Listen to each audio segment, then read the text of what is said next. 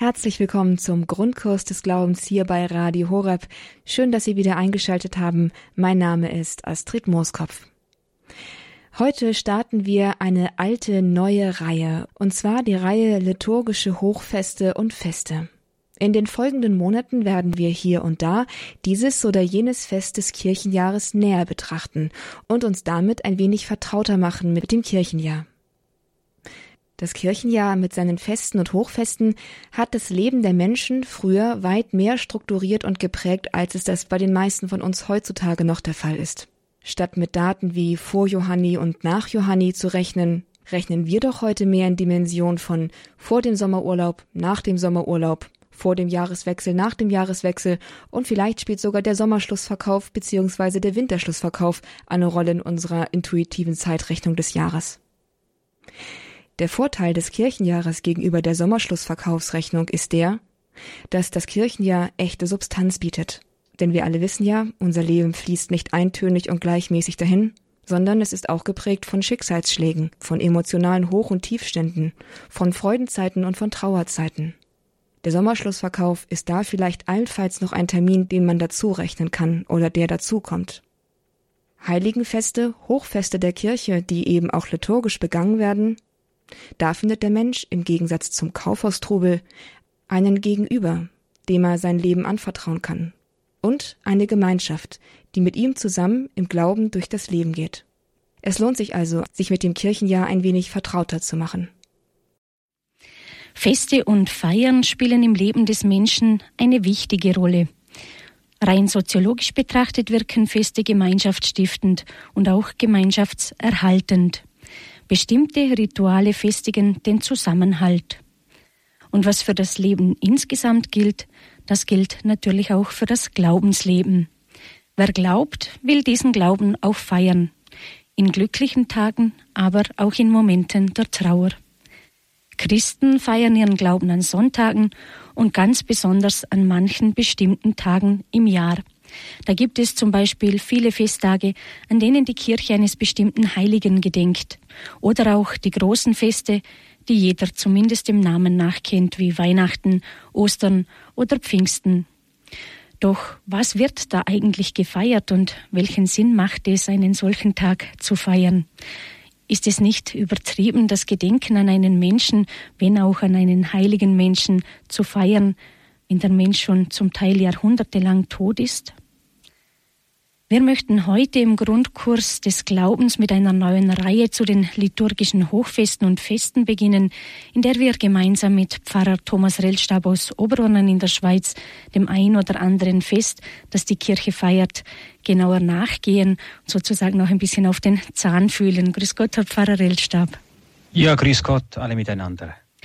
Ja, am heutigen Beginn der Reihe werden wir zuerst ein paar grundsätzliche Fragen zu klären versuchen und dann widmen wir uns dem Fest des heiligen Benedikt, dessen Gedenken die Kirche ja jedes Jahr am 11. Juli feiert. Herr Pfarrer Relschab, wir haben gehört, dass soziologisch betrachtet Feste und Feiern gemeinschaftsstiftend und gemeinschaftserhaltend sind und deshalb rein schon sinnvoll eigentlich sind. Gilt das auch für christliche Feste im Allgemeinen? Selbstverständlich, Feste sind etwas wirklich Gemeinschaftsstiftendes. Wenn wir miteinander etwas feiern, etwas begehen, dann spüren wir, dass wir zueinander gehören, dass wir miteinander etwas feiern und das gibt Verbundenheit nicht nur im weltlichen Sinn, sondern dann auch ganz besonders natürlich im kirchlichen Sinn. Und deshalb sind solche Feste und Feiern auch ganz wichtig im kirchlichen Leben. Und Draußen machen wir immer wieder solche Feste und Sie wissen ja, wie wichtig das, das ist, dass wir uns auch an Festen jeweils treffen, um miteinander zu sprechen und so weiter. Und genauso ist das wichtig auch für die Kirche, für das kirchliche Leben. Und genau aus dem Grund, weil es eben so wichtig ist, haben wir uns diese neue Reihe überlegt und gehen wir diese neue Reihe nun an. Wir haben ihr den Namen gegeben, liturgische Hochfeste und Feste. Gleich zu Beginn die Frage, was heißt eigentlich liturgisch? Was ist damit gemeint? Liturgisch bedeutet eigentlich nichts anderes, als es eben ein gemeinschaftliches, ein öffentliches, ein amtliches Fest in der Kirche, ein Gottesdienst ist. Alles, was man als Gottesdienst bezeichnet, ist liturgisch. Da, wo man miteinander in der Kirche etwas feiert, das bezeichnet man als liturgisch. Und das hebt sich dann ein bisschen ab gegenüber der persönlichen, privaten Frömmigkeit. Es braucht also eine Gemeinschaft, wenn man liturgisch wirken möchte. Das Wort Liturgie stammt aus dem griechischen Wort Leiturgia und dieses Wort bedeutet der öffentliche Dienst oder das öffentliche Tun des Volkes. Und so kann man sagen, die Liturgie der Kirche umfasst insofern, inso, insbesondere die Feier der Eucharistie, also die heilige Messe, je nachdem, verschiedene Feste und auch das, die Feier des Stundengebetes. Und Ziel der Liturgie ist es natürlich immer wieder, den dreifaltigen Gott zu verherrlichen. Der ist immer im Mittelpunkt und wir feiern miteinander Liturgie, wir feiern Gottesdienst, um Gott zu ehren. Sie haben das christliche Stundengebet erwähnt. Was ist denn mit dem Stundengebet gemeint? Ist er gemeint, dass jede Stunde ein bestimmtes Gebet gebetet wird oder was kann man darunter verstehen? Fast jede Stunde wird ein Gebet gebetet. Das Stundengebet, das ist vor allem das Gebet, das die Priester und die Mönche in den Klöstern oder die Nonnen in den Klöstern beten. Es ist eine Form, dass man die Arbeit immer wieder unterbricht, um dann zum Gebet zu gehen und sich wieder bei Gott zu sammeln, damit alles Arbeiten auch vom Gebet getragen wird und alles Beten dann auch wieder durch das Arbeiten abgelöst wird. Und das kann man dann ein bisschen einteilen in der Frühe am Morgen, so um circa 6 Uhr, kann man die Lesehore beten und anschließend die Laudes, das Morgengebet. Dann um die neunte Stunde, das wäre dann um, äh, um, die, um die dritte Stunde, Entschuldigung, wenn man mit 6 Uhr anfängt, ist es dann die dritte Stunde, das ist dann die sogenannte Terz, äh, eine, ein kürzeres Gebet. Da gibt es ein Mittags Mittagsgebet, die sogenannte Sext. Dann gibt es die Non am Nachmittag um 15 Uhr und dann das Abendgebet, die Vesper, ein wichtiges Gebet, das man ja auch auf Radio Horeb immer wieder miteinander betet. Und schließlich gibt es noch kurz vor dem Zubettgehen die Komplett, das Nachtgebet. Und das heißt, das sind vorformulierte Gebete. Also das ist nicht, dass man sagt, wir begeben uns jetzt einfach gemeinsam um drei am Nachmittag ins Gebet und jeder betet lustig drauf los, was er möchte, sondern das sind wirklich festgesetzte Gebete. Richtig, die sind in Büchern zusammengetragen bestehen immer wieder aus dem Beten von Psalmen und Lesungen aus der Heiligen Schrift und Gebete an den dreifaltigen Gott. Mhm. Manchmal am Morgen und am Abend in der Laudes und in der Vesper gibt es auch noch Fürbitten, die man äh, betet für die ganze Menschheit und die man auch persönlich mit persönlichen Gebeten weiterführen kann. Dieses Stundengebet gehört, gehört ganz zentral auch zur Feier der Liturgie in der Kirche, wie Sie eben gesagt haben. Jetzt unser Titel heißt liturgische Hochfeste und Feste. Was ist denn eigentlich der Unterschied zwischen einem Hochfest und einem Fest? Also grundsätzlich kann man so sagen, ein Hochfest, das ist das Höchste, was wir haben. Das ist das größte Fest. Und ein Hochfest zeigt sich darin, dass es ein besonderes Fest ist, dass es immer auch eine erste Vesper gibt. Das heißt, dass man das Fest bereits am Vorabend beginnt. Man kann am Vorabend schon die heilige Messe im Sinne dieses Hochfestes feiern oder eben auch das Stundengebet. Die erste Vesper ist bereits auf dieses Hochfest ausgerichtet. Ein Hochfest hat zudem alles eigene Texte, die nur auf dieses Fest, auf dieses Hochfest ausgerichtet sind sowohl in der Eucharistiefeier als auch in der Feier des Stundengebetes.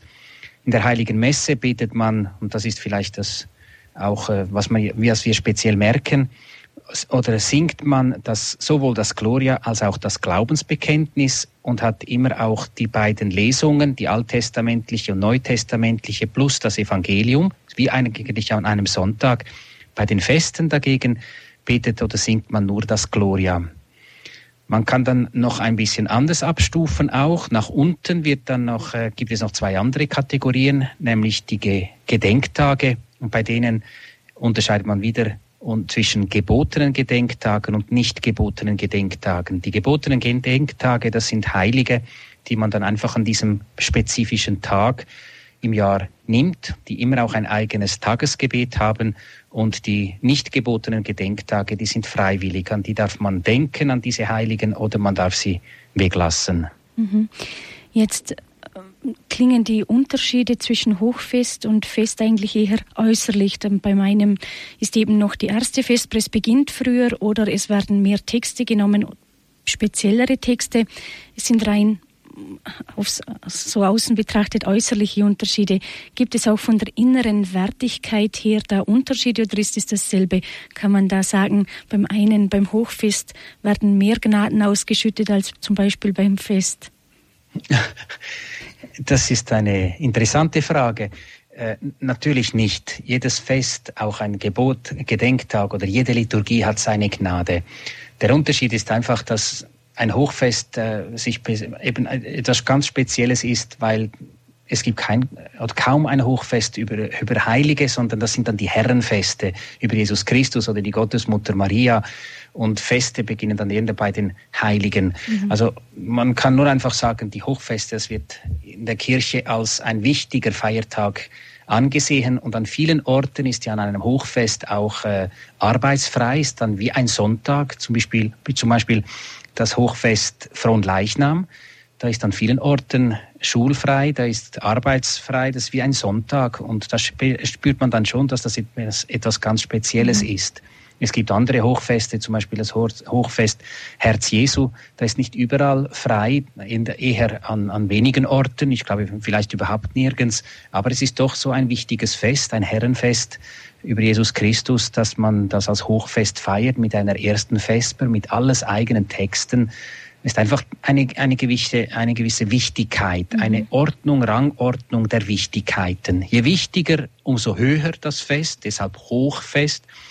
Äh, feierlich wird das, wird das begangen und je, je weniger wichtig, um, umso einfacher wird es begangen. Aber von der Gnade her, jede heilige Messe und jedes Gebet hat seine ganz tiefe Gnade. Mhm. Ja, und wer legt jetzt nun fest, was ein Hochfest ist und was kein, was nur, nur jetzt unter Anführungszeichen ein, ein Fest ist? Wer hat das je festgelegt? Ob jetzt Ostern ein Hochfest ist oder der heilige Benedikt eben nur ein Fest oder ein Hochfest? Ja, das ist eigentlich äh, immer die Aufgabe der römischen Kongregation für den Gottesdienst und die Sakramentenordnung.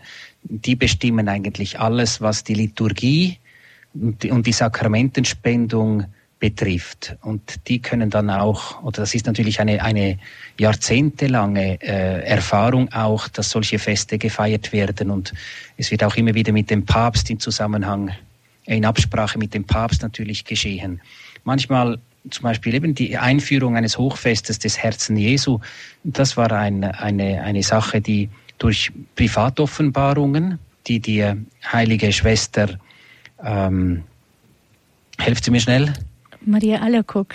Jawohl, genau. Margrit Marie Alacock erhalten hat in Parello Monial und zwar im 16. Jahrhundert. Und dann hat es 150 Jahre, über 150 Jahre gedauert, bis dann die Kirche ein Hochfest eingeführt hat.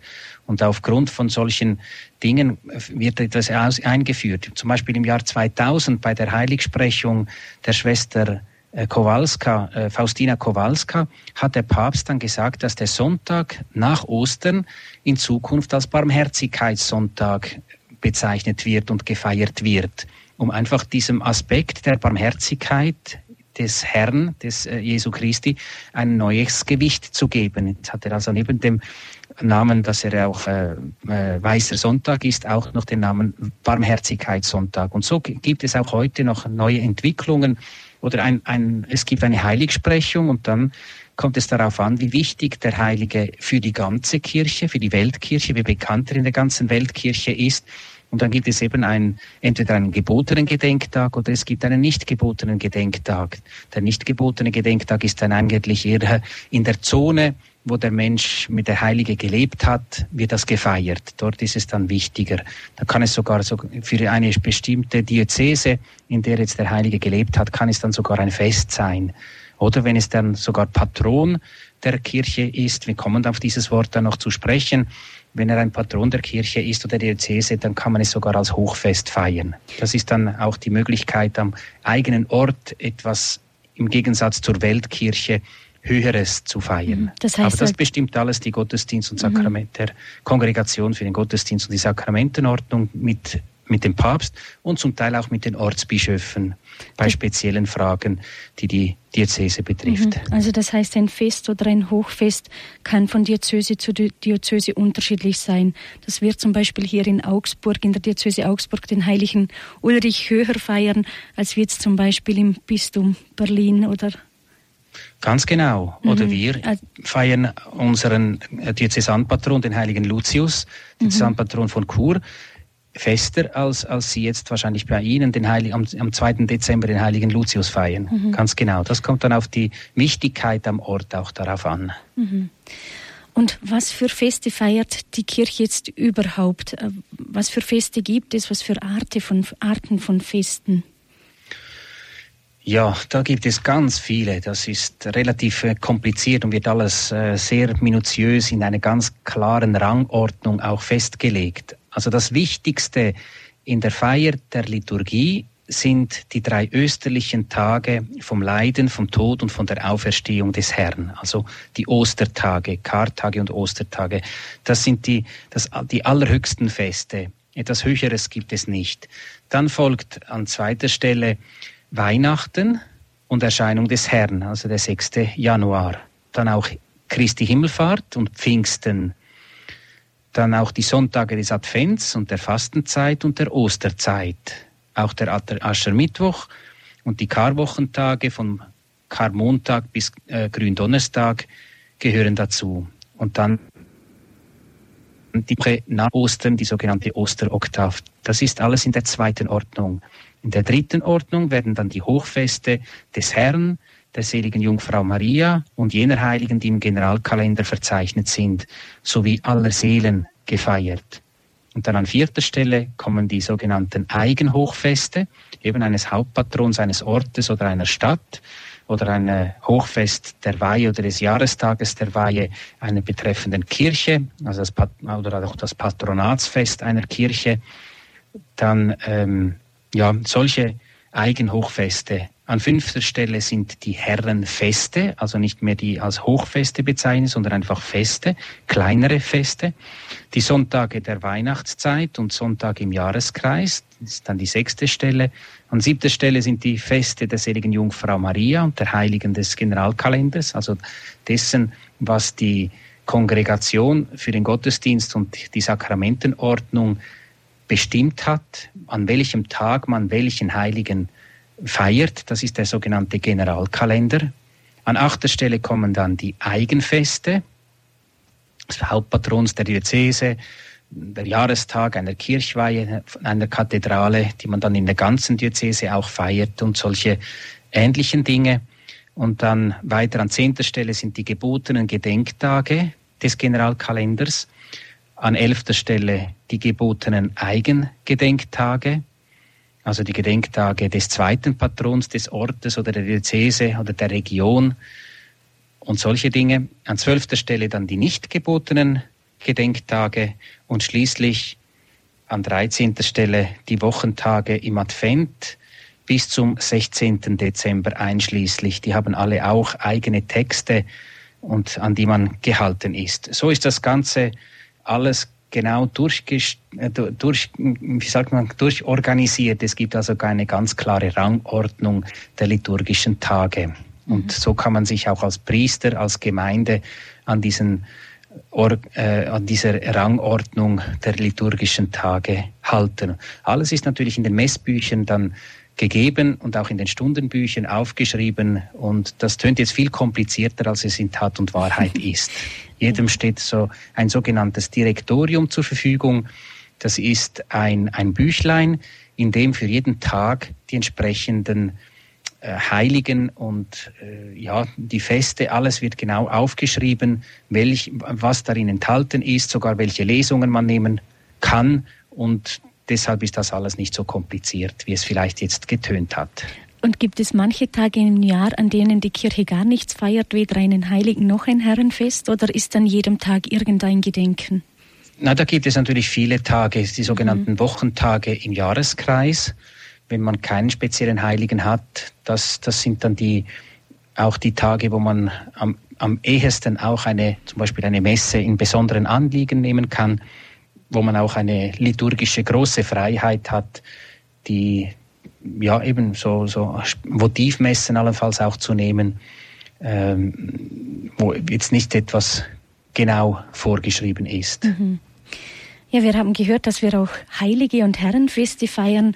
Den ersten Heiligen, den, nicht den ersten Heiligen, den wir feiern, aber heute den ersten in unserer Reihe liturgische Hochfeste und Feste, den wir heute dann betrachten möchten, ist der heilige Benedikt. Zuvor jedoch vielleicht noch kurz die Frage, was bedeutet denn für uns Christen eigentlich Heiligkeit, wenn wir vom heiligen Benedikt reden oder überhaupt von den Heiligen?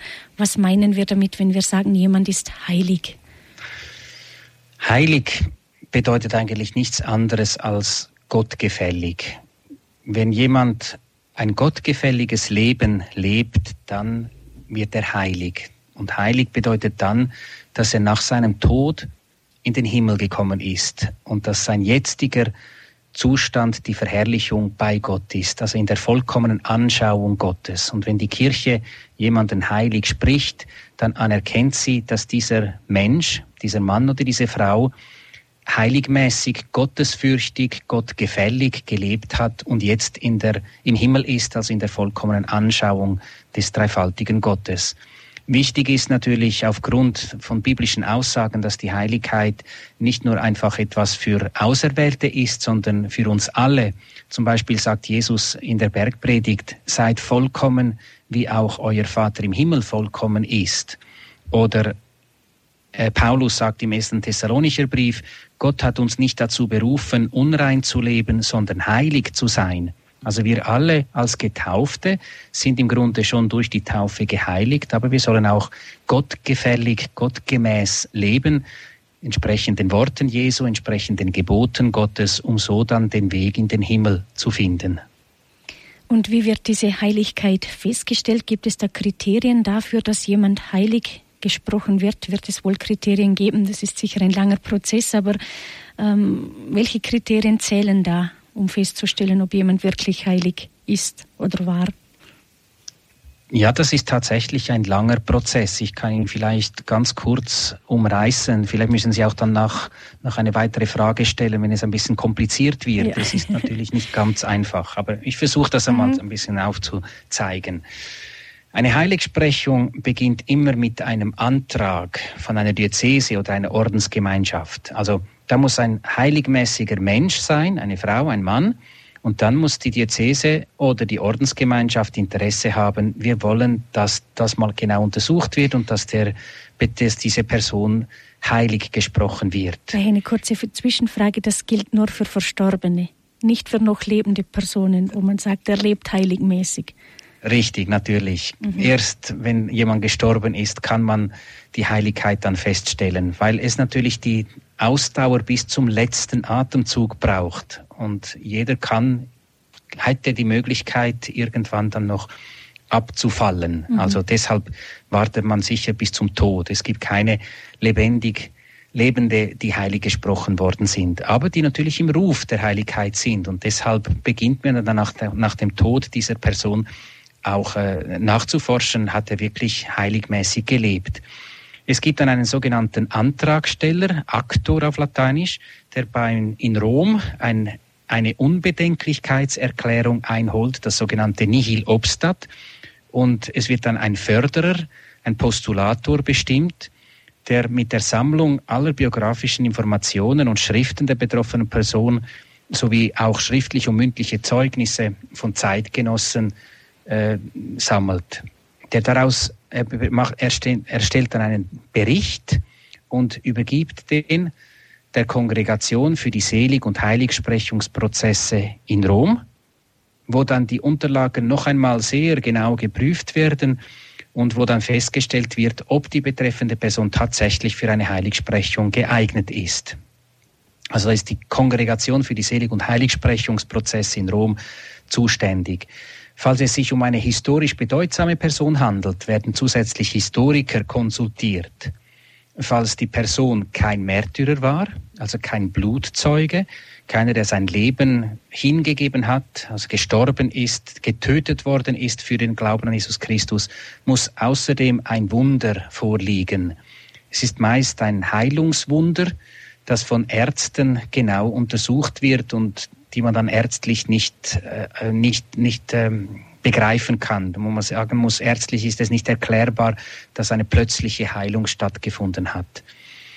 In der letzten Instanz muss schließlich ein Anwalt des Glaubens, früher hieß dieser Advocatus Diaboli, also Anwalt des Teufels, die zusammengetragenen Belege und Argumente für die Heiligsprechung anfechten. Also er muss da wirklich nachbohren und sagen, ja, aber das spricht dagegen, das spricht dagegen und eigene Argumente gegen die Kanisation einbringen. Der Postulator und die Befürworter der Heiligsprechung müssen ihn dann widerlegen. Wenn mindestens zwei Drittel der, Heiligsprech der versammelten Theologen für die Heiligsprechung stimmen, liegt die letzte Entscheidung beim Papst. Er sagt dann doch, jetzt wird, wird der Heilige gesprochen oder eben nicht. Sind alle Bedingungen erfüllt, steht der Heiligsprechung, dem sogenannten Kanon Kanonisationsakt durch den Heiligen Vater im Rahmen einer liturgischen Feier, nichts mehr im Wege. Wichtigster offizieller Schritt hierbei ist der Eintrag dann in das Martyrologium, das Verzeichnis der Heiligen. Dieses Verzeichnis wird seit Jahrhunderten weitergeführt und listet einfach alle offiziell heilig gesprochenen auf. Das ist ungefähr der kurze mhm. Ablauf, wie eine Heiligsprechung zustande kommt und also festgestellt wird. Kurzer Ablauf für eine lange, lange Phase der Heiligsprechung. Ganz genau. Ähm, Sie haben gesagt, dass ein Wunder von Ärzten genau untersucht und anerkannt werden muss als Heilungswunder. Jetzt wie ist das? Ist das eine Ärztekommission? Sind da lauter gläubige Ärzte oder sind da auch, sagen wir, Atheisten dabei, die sagen, also ich habe mit dem Glauben gar nichts am Hut, aber trotzdem kann ich jetzt sagen, dass kann ich mir nicht erklären medizinisch. Das sind meist dann die behandelnden Ärzte, die konsultiert werden. Man weiß dann, dass diese Menschen natürlich eine klinische Kartelle haben und die wird dann genau untersucht und die Ärzte, die die Person behandelt haben, die kranke Person, die werden dann auch konsultiert und ihre Meinung eingefordert. Es gibt zum Beispiel in Lourdes eine ständige Ärztekommission, die besteht aus äh, äh, Christen, Katholiken und Nicht-Katholiken, aber auch aus ungläubigen sogenannten Atheisten, die nichts glauben, die einfach da sind, um das festzustellen, um einfach auf rein medizinischer Ebene festzustellen, ob man da wirklich von einem, von einer unerklärlichen Heilung. Man spricht da nicht sofort von Wunder, sondern einfach von unerklärlicher Heilung. Das ist besser für den wissenschaftlichen Jargon, aber wir verstehen darunter natürlich ein Wunder. Ob man so sprechen kann oder ob das eine ganz natürliche ein natürlicher Grund hat, ein medizinisch erklärbarer Grund, warum es zu einer plötzlichen Heilung gekommen ist. Ja, soweit zur Theorie, zur Theorie, was ist Heiligkeit, wie geht so eine Heiligsprechung eigentlich vor sich, was geschieht da vorher, was muss gegeben sein, bevor wir nun auf das Leben des heiligen Benedikt das Leben des heiligen Benedikt gemeinsam betrachten, dessen Fest die Kirche am 11. Juli jedes Jahr feiert, hören wir ein paar Takte Musik und dann geht es weiter mit dem Leben des heiligen Benedikt, seinem Wirken und seiner Bedeutung für uns Christen heute.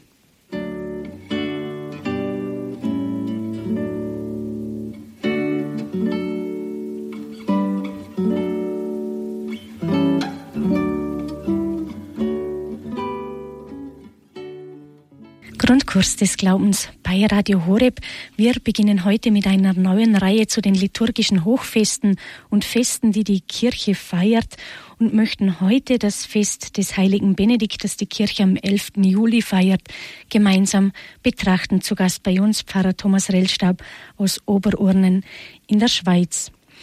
Herr Pfarrer Rellstab, wir haben bisher sozusagen das Theoretische betrachtet, was zur Heiligkeit dazugehört. Und nun möchten wir die Heiligkeit anhand der Person des heiligen Benedikt betrachten. Wer war denn eigentlich der heilige Benedikt? Wie sah sein Leben aus? Ja, ich kann das vielleicht kurz äh, erklären, seinen Lebenslauf kurz äh, darlegen. Benedikt wurde um das Jahr 480 als Sohn eines reichen Landbesitzers in Nursia, auf Italienisch heißt das Norcia, in, das ist in Umbrien, geboren. Er hat eine Zwillingsschwester, Scholastica, die ebenfalls als Heilige verehrt wird. Nach der Schulzeit in Nursia schickten die Eltern von Benedikt ihren Sohn zum Studium nach Rom. Dort war er ziemlich geschockt von der Sittenlosigkeit seiner Mitstudenten und enttäuscht über dieses sehr weltliche Leben. Und deshalb ging er bereits nach kurzer Zeit in die Berge nach Affile. Das ist äh, in den, in den, ein bisschen außerhalb von Rom und lebte mit einer kleinen Gruppe von Einsiedlern, Einsiedlern bevor er sich dann drei Jahre lang in eine Höhle bei Subiaco zurückzog.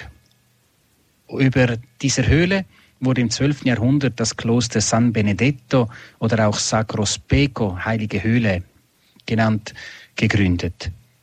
In dieser Zeit wurden immer mehr Menschen auf Benedikt aufmerksam und bald wurde er gebeten, dem nahegelegenen Kloster Vicovaro vorzustehen. Benedikt willigte ein und versuchte, das Leben in dem Kloster neu zu ordnen. Dabei stieß er auf großen Widerstand der Mönchsgemeinschaft, die sogar versuchte, ihren unbequemen Abt mit vergiftetem Wein umzubringen. Benedikt kehrte dann wieder in das Tal von Subiaco zurück und gründete in einem Gebäude von Nerovilla das Kloster San Clemente sowie zwölf weitere kleine Klöster, unter ihnen den als einziger noch heute erhaltene Konvent Santa Scholastica.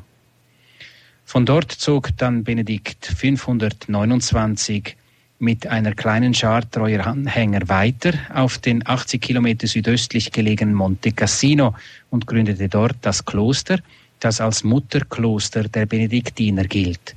Er führte selbst dort die Gemeinschaft. Für sie schrieb er auch seine berühmte Regula Benedicti, also die Benediktsregel. Benedikt war bei der einheimischen Bevölkerung sehr beliebt. Er stand den Menschen in Notzeiten bei, auch von Heilungen, sogar von Totenerweckungen berichten die Legenden. In Monte Cassino starb Benedikt schließlich am Gründonnerstag des Jahres 547. Nach anderen Quellen ist, war es 560 während er am Altar des Kloster, der Klosterkirche betete, der Überlieferung nach stehend auf seine Mönche gestützt. Seine Mitbrüder berichten, sie sahen, wie Engel ihn auf Teppich belegter, lichterfüllter Straße in den Himmel trugen. Das ist so ganz kurz zusammengefasst das Leben des heiligen Benedikts. Er hat äh, enorm großen Verdienst für die ganze Kultur, der damaligen Zeit und das wirkt bis in die heutige Zeit. Wir können dann vielleicht noch einzeln darauf eingehen. Und seit 1964 wird er auch als Patron Europas verehrt. Das hat Papst Paul VI. wegen der großen Verdienste dieses Heiligen veranlasst, dass er Patron Europas wird. Was bedeutet es, ein Patron zu sein oder ja, wo, wozu brauchen wir einen Patron, ein Patron Europas? Was heißt es eigentlich Patron? Ein Patron? Ja, da, das Wort Patron kommt vom lateinischen Pater, Vater und meint also damit ein, ein väterlicher Beschützer, ein Gönner, ein Schirmherr. Das ist ein Patron. Im alten Rom war der Patron der Herr seiner freigelassenen Sklaven. Der Begriff Patron wird bei uns in der Kirche jetzt vor allem für Schutzheilige übernommen. Sie werden für die Kirchen, Berufsstände, bestimmte Bevölkerungsgruppen, Länder oder Städte um besondere Fürsprache angerufen. Zum Beispiel jede Kirche hat seinen Patron und deshalb äh, feiert man dann auch das Patrozinium. Der heilige Hilarius hier in, in Neffels, in unserer Nachbarpfarrei, in Glarus ist es der heilige Fridolin. Das ist der Patron, der Schutzherr, der Schutzheilige über diese Kirche. Und dann wird eben ein spezielles Fest gefeiert, um diesen zum, äh, ja, um diesen zu ehren und ihm zu danken für seine Schutzfunktion. Und Papst Benedikt hat dann eben 1964 äh, Papst Paul VI. hat Benedikt 1964 zum Schutzheiligen für ganz Europa bestimmt, im Sinne dessen, dass er eben halt eine große Verdienste hat für ähm, für ganz Europa. Ich kann vielleicht noch kurz darauf eingehen. Man kann sich kaum vorstellen, wie sehr das Benedikt die Kultur in Europa geprägt hat. Und zwar gerade von seiner Regel her, in der äh, zum Beispiel die Lesungen einen wichtigen Stellenwert haben. Während des Essens wird immer eine Schriftlesung gehalten. Irgendjemand, ein Mönch, liest den anderen Mönchen vor.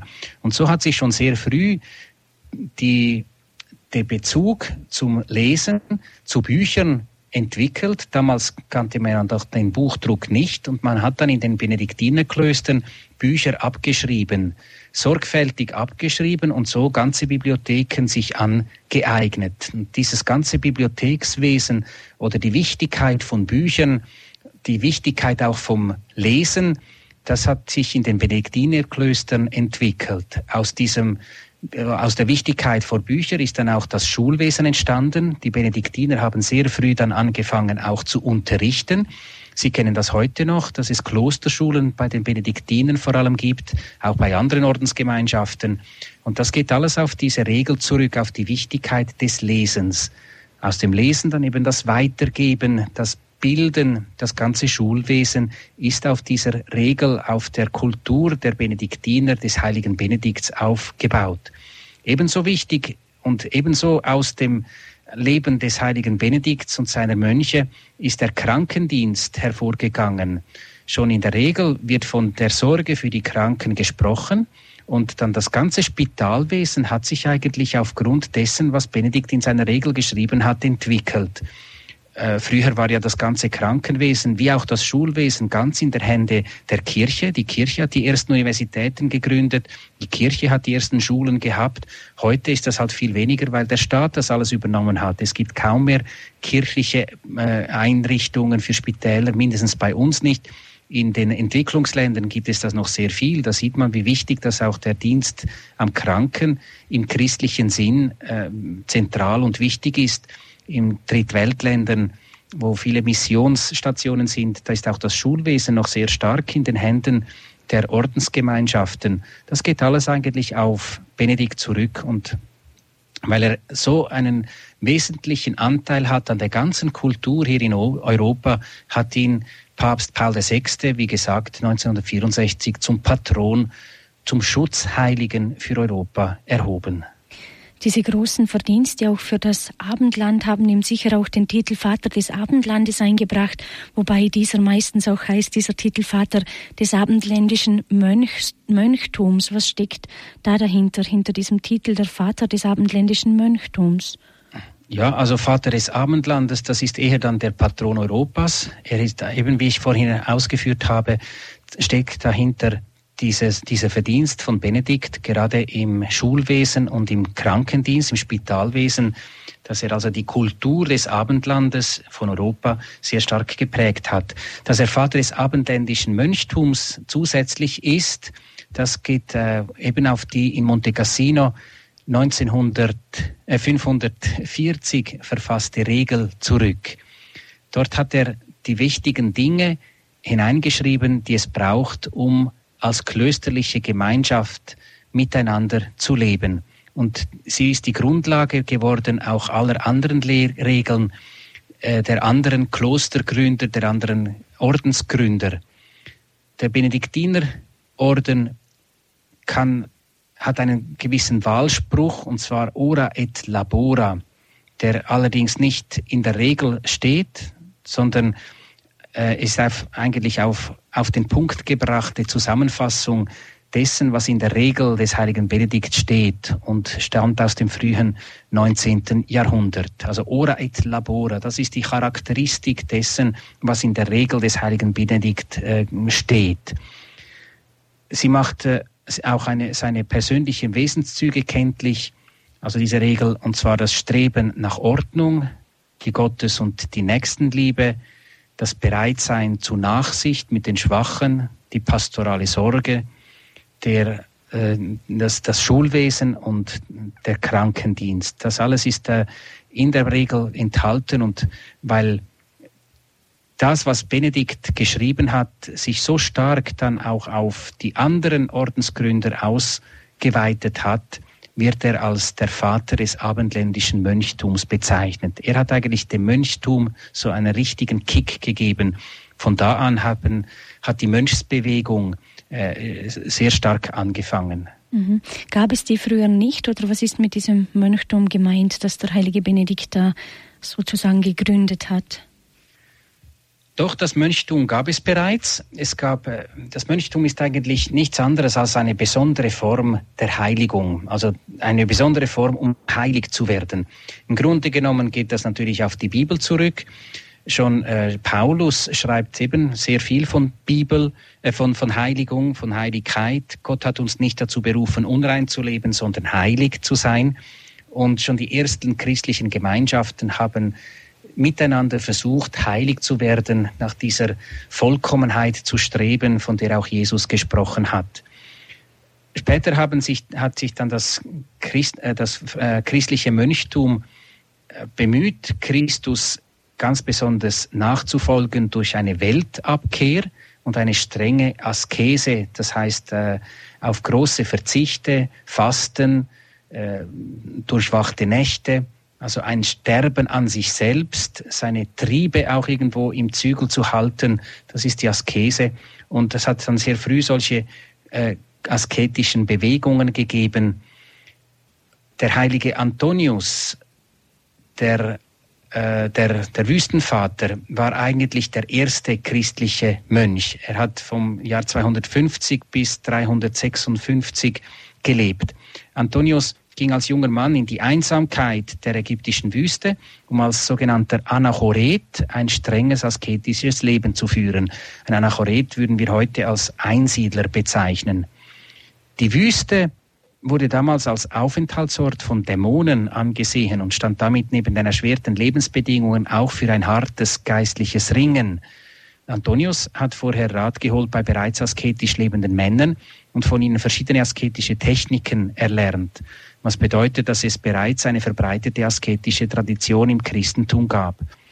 Bereits um 305 sammelten sich um Antonius Nachahmer, die seine Lebensweise als Vorbild sahen und bildeten so erste Mönchsgemeinschaften. Diese Mönchsgemeinschaften erhielten dann den Namen Koinobiten, weil sie als Gemeinschaft lebten. Pachomius hat dann eine Regel, eine erste Regel für diese Koinobiten geschrieben. Sie lebten in einem Kloster, in einer Klausur und führten auch ein gemeinsames Leben. Schon damals war die Lebensweise, die mönchische Wesensweise des Betens und Arbeitens, also ein Wechsel zwischen Gebet und täglicher Arbeit äh, im Zentrum. Noch später haben sich dann weitere Dinge entwickelt, weitere Klöster. Ein Höhepunkt war dann sicher das Leben des heiligen Benedikt mit seiner Regel und nach ihm kamen dann die großen Bettelorden und Predigerorden, der heilige Franz von Assisi und der heilige Dominikus, die, Fra die Franziskaner und die Dominikaner wurden gegründet und später dann noch ein großer Orden, die Jesuiten und so. Aber alles geht ihm letztlich dann auf, auf den heiligen Benedikt zurück. So sieht man also, vor ihm hat es schon gewisse Bemühungen gegeben, hat es schon das Mönchtum gegeben, aber er hat es gerade durch seine Regel dann so richtig zum Blühen gebracht und nach ihm ist es dann auch weitergegangen bis zur heutigen Zeit. Und in der heutigen Zeit leben ja noch einige Ordensgemeinschaften und Orden nach dieser Regel des heiligen Benedikt, wie Sie gesagt haben, dass viele weitere andere Orden auch auf dieser Regel aufgebaut haben. Jetzt, wenn die Ordensgemeinschaften von dieser Regel leben oder nach dieser Regel leben, dann ist das die eine Seite. Aber wenn wir jetzt den heiligen Benedikt als Patron Europas oder überhaupt als Heiligen in der ganzen Kirche feiern, dann ist ja vielleicht auch ein Aspekt, der kann die Regel auch Sinn für uns Menschen haben, die in der Welt leben. Kann uns die Regel des heiligen Benedikt vielleicht auch da Wegweiser in manche Richtung sein? Ganz bestimmt. Vielleicht können wir uns gerade an diesem Begriff ora et labora immer wieder orientieren. Also auch unser tägliches Leben sollte vom Gebet und von der Arbeit bestimmt sein. Wenn Sie so wollen, sind es eigentlich drei Punkte, die in der Regel des heiligen Benedikt besonders zur Geltung kommen. Es ist einerseits das Gebet, andererseits die Arbeit und schließlich auch die Ruhe im Sinne der Stille. Das Gebet ist ein Ausdruck der Gottesliebe. Die Arbeit ist ein Ausdruck der Nächstenliebe. Man arbeitet immer nicht nur für sich, sondern immer auch für den anderen, damit auch der andere etwas zu leben hat beispielsweise in deinem Kloster wird ja sind sie, sind sie, ist man ja fast Selbstversorger. Man arbeitet in den, in den Bereichen des Klosters, damit alle Brüder genügend zu essen auch haben. Das ist immer auch ein Ausdruck der Nächstenliebe. Und schließlich die Ruhe und die Stille, das ist ein Ausdruck einer gesunden Selbstliebe. Und so sind also diese drei Bereiche der Liebe, Gottesliebe, Nächstenliebe und gesunde Eigenliebe in dieser Regel schon vorhanden. Und das können natürlich auch wir sehr gut lernen für unser eigenes Leben. Auch wir brauchen Momente, wo die Gottesliebe zum Vorschein kommt. Wir brauchen Momente, wo wir in der nächsten Liebe sind und wir brauchen Momente, wo wir auch an uns selber denken, die sogenannte äh, Psychohygiene, die persönliche, ja, die Ruhe, die wir brauchen, um eben auch wieder fest im, im, im Leben stehen zu können. Also, Wichtig ist, äh, bitte, ja? Nein, machen Sie noch weiter. Entschuldigung, wollte Sie nicht unterbrechen. Wichtig ist natürlich auch das Hören, immer wieder das äh, offene Ohr zu haben, die Aufmerksamkeit. Und das kann man vor allem in der Stille. Und deshalb wird ja in den Klöstern des heiligen Benedikt, den Benediktinerklöstern, immer eine Tischlesung, wie ich bereits gesagt habe, gehalten. Man hört während des Essens, hört man auf ein, äh, auf ein, ein Teil der Benediktsregel, immer nur ganz kleine Teile der Benediktsregel werden vorgelesen, dann auch äh, ein Teil aus der Bibel, damit die ganze Bibel, das Wort Gottes, wirklich als, als Grundlage auch des mönchischen Lebens vorhanden ist. Und das kann man auch für uns natürlich immer wieder nehmen. Die Bibel auf dem Nachttisch, bevor man schlafen, sich schlafen legt, noch schnell die Bibel hervornehmen, wenn es irgendwie geht und einige äh, Abschnitte darin lesen allenfalls auch als Ehepaar das machen. Das, das gibt auch einen Kit in der gegenseitigen Liebe, das gibt äh, einen Kit in, im gegenseitigen Fundament aufbauen. Das ist sicher etwas Wichtiges, das Hören, dass man lernt zuhören, auch im gegenseitigen Gespräch, dass man lernt einander zuhören. Ein wichtiges Element ist natürlich auch, das, was wir lernen können von der Benediktsregel, das rechte Maß. Ist eigentlich sozusagen die Grundlinie der ganzen Regel. Und heute wird dieses rechte Maß, von dem Benedikt in seiner Regel oft spricht, auch als Maßstab für ein intelligentes Wirtschaften betrachtet. Heute gibt es ganz äh, wesentliche wirtschaftliche äh, Bestrebungen im Management, die sich wieder zurückbesinnen auf die Regel des heiligen Benedikt, weil da einfach viel Weises drin ist, das sie eben anwenden können, um, um auch selber weise zu sein und weise äh, alles abwägen zu können, in allem das richtige Maß zu haben. Da sehen wir also, dass ein Heiliger, der schon zwar lange tot ist, dessen die Kirche aber heute noch gedenkt, uns doch noch sehr viel zu sagen hat, auch wenn die Zeit sich sehr geändert hat. Doch Gottesliebe, Nächstenliebe und Selbstliebe sind zu jeder Zeit aktuell und auch das richtige Maß zu halten. Herr Pfarrer Rellstab, Ihnen an dieser Stelle schon ein herzliches Dankeschön für die Ausführungen zum heiligen Benedikt, zu den liturgischen Hochfesten und Festen. Herr Pfarrer Rellstab, nun begegnen wir dem heiligen Benedikt hin und wieder auch in der Volksfrömmigkeit zum Beispiel bei der Benediktus-Medaille so eine kleine Plakette zum Anhängen, den so mancher vielleicht an seiner Halskette trägt, ohne richtig zu wissen, was es mit dem eigentlich auf sich hat. Jetzt zuerst aber die Frage, wo liegt denn der Unterschied, wenn wir Christen so eine Medaille tragen, zu dem, der vielleicht keinen Glauben hat und sagt, ich habe da meinen Talisman umhängen. Wo liegt da der Unterschied zwischen so einem Amulett, einem Talisman und wenn wir sagen, wir haben jetzt zum Beispiel die Benediktusmedaille? Grundsätzlich ist der große Unterschied der, dass eine Medaille immer etwas mit dem christlichen Glauben zu tun hat und gesegnet ist ein Talisman, das kann alles sein. Das ist so ein, ein, ein, so, ein Glücksbringer irgendwelcher Art, der aber nicht eine christlich, einen christlichen Hintergrund hat und der nicht unbedingt gesegnet ist. Mhm. Das ist der große Unterschied. Wo der Segen also nicht ausfließt, sondern wo man nicht weiß, was dahinter steckt. Wir Natürlich, haben eine, das kommt dazu, ja. Mhm, wir haben eine Hörerin in der Leitung, Frau Weber aus Illertissen. Grüß Gott. Ja, grüß Gott miteinander. Ich habe die Frage von der Frau Freigrad gehört und möchte ergänzend dazu sagen, äh, dass es bei den Benediktiner Oblaten gibt. Das sind also die Leute, die in der Welt na, äh, versuchen, die Regel des heiligen Benedikts zu leben. Ähm, da ist zum Beispiel St. Ottilien in Bayern, Missionsbenediktinerkloster oder Beuron an der jungen Donau und so weiter. Es gibt ja jetzt noch sehr viele Benediktinerklöster in Deutschland. Und ähm, ja, eben ist mir das wichtig, weil Sie gefragt haben, was wir heute tun können. Und dass es also das gibt für die Laien. Ähm, jetzt kann ich im Moment, ja, die Oblaten gibt es. Mhm. Ja, das ist richtig. Ja. Eigentlich jedes Benediktinerkloster hat auch seine Oblatengemeinschaft, Laien, die versuchen, so gut es geht, äh, nach der Regel des heiligen Benedikt im Alltag zu leben. Ja. Es gibt auch Oblaten von anderen Klöstern, zum Beispiel Franziskaner, Tertiaren, die Laien sind und dann versuchen zum Beispiel nach der Regel des heiligen Franziskus zu leben oder nach der Spiritualität mehr des heiligen Franziskus oder eben des heiligen Benedikts zu leben. Und das ist eine sehr gute Sache und da kann man sehr vieles auch hineinnehmen. Zum, zum Beispiel ist für Benedikt in der Regel sehr wichtig, dass man auch den Jungen Gehör leiht, weil die auch den Heiligen Geist haben. Und, und das kann man natürlich sehr gut auch in der Familie bei wichtigen Entscheidungen anwenden, dass, äh, oder auch in, in, in Geschäften, dass man auch auf die Jungen hört und, und sie ernst nimmt und nicht nur einfach auf die Weisheit der Alten vertraut. Manchmal kommt eben das richtige Denken oder der richtige Impuls gerade von den Jungen. So kann man von der Regel des heiligen Benedikt sehr viel in das persönliche Leben einfließen lassen und das ist sehr gut, wenn das die Oblaten dieser Orden auch machen. Ja, und ich finde, das ist gerade in unserer Zeit ähm, sehr wichtig und eigentlich dann doch auch ein Stück modern.